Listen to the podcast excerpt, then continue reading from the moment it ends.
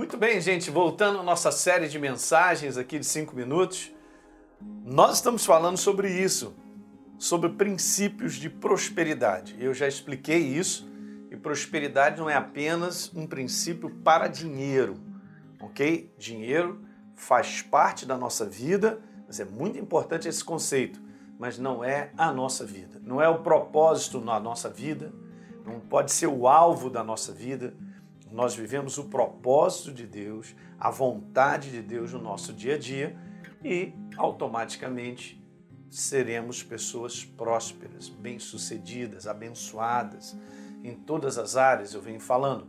Então vamos hoje falar do terceiro princípio que gera, que traz prosperidade na nossa vida. Não existe verdadeira prosperidade sem um propósito abençoador. É super interessante, né? Mas toda a, a proposta de Deus para conosco é nos abençoar. Bendito Deus e Pai que nos tem abençoado com toda Deus e Pai do nosso Senhor Jesus Cristo, né? Efésios capítulo 1, verso 3, que nos tem abençoado com toda sorte de bênçãos espirituais. Você tem que entender o coração do Pai. Tem coisas que são importantes, queridos. Você tem que ter o espírito do nosso Pai no nosso coração como um procedimento, como uma atitude no dia a dia, na prática do dia a dia. O Espírito do nosso Pai é de abençoar, ele é a fonte da bênção. Nós temos sido abençoados por ele, só de vivermos, termos o seu Espírito habitando em nós, o propósito dele e tudo que ele nos concede é a prova da manifestação abençoadora de Deus. Então nós não podemos ser diferentes, porque é isso aí que funciona. Funciona quando nós entendemos que esse é um princípio que nós também temos que colocar em prática. É interessante que a gente vê isso em 2 Coríntios capítulo 9, uma das passagens, né?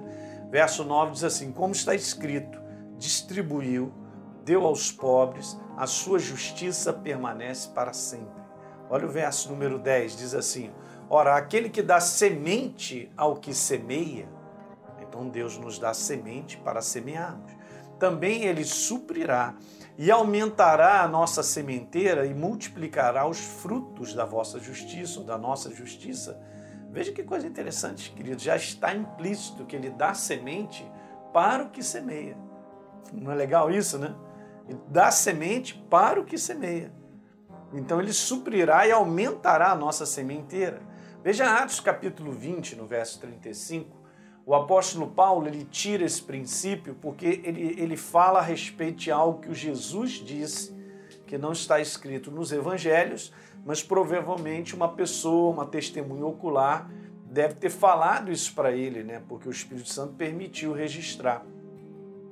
E Paulo estava dizendo numa, uma, nessa passagem em relação a todos os líderes da igreja, olha, cara, eu falei tudo que eu tinha que falar sobre o evangelho, né, ensinei para vocês e tal, eu não, não, não vim, não andei com vocês para receber dinheiro, nada de vocês e tal. Ele diz assim, ó, é misto socorrer os necessitados e recordar as próprias palavras do Senhor Jesus, mais bem-aventurado é dar do que receber.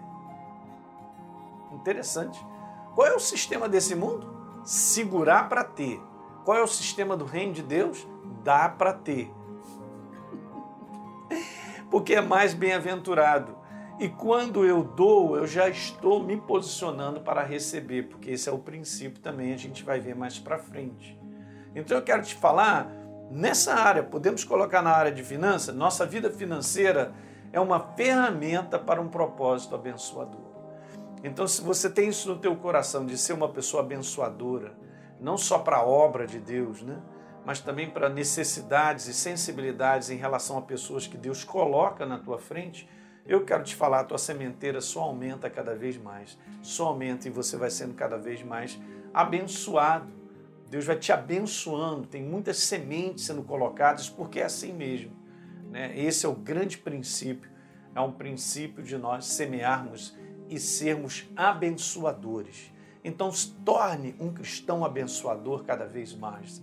Não deixe a tua mente restringir e segurar, porque você tem várias necessidades de ser uma pessoa abençoadora, não só na obra de Deus, obviamente, né, porque nós financiamos essa obra através de ofertas, através de dízimos, mas também que você possa ser um abençoador de pessoas que estão ao seu redor e o Espírito Santo toca no teu coração para que você possa abençoá-los.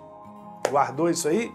Muito legal. Dá um like no nosso vídeo, se inscreve no nosso canal, por favor, e deixa um comentário que é importante para todos nós. Um grande abraço.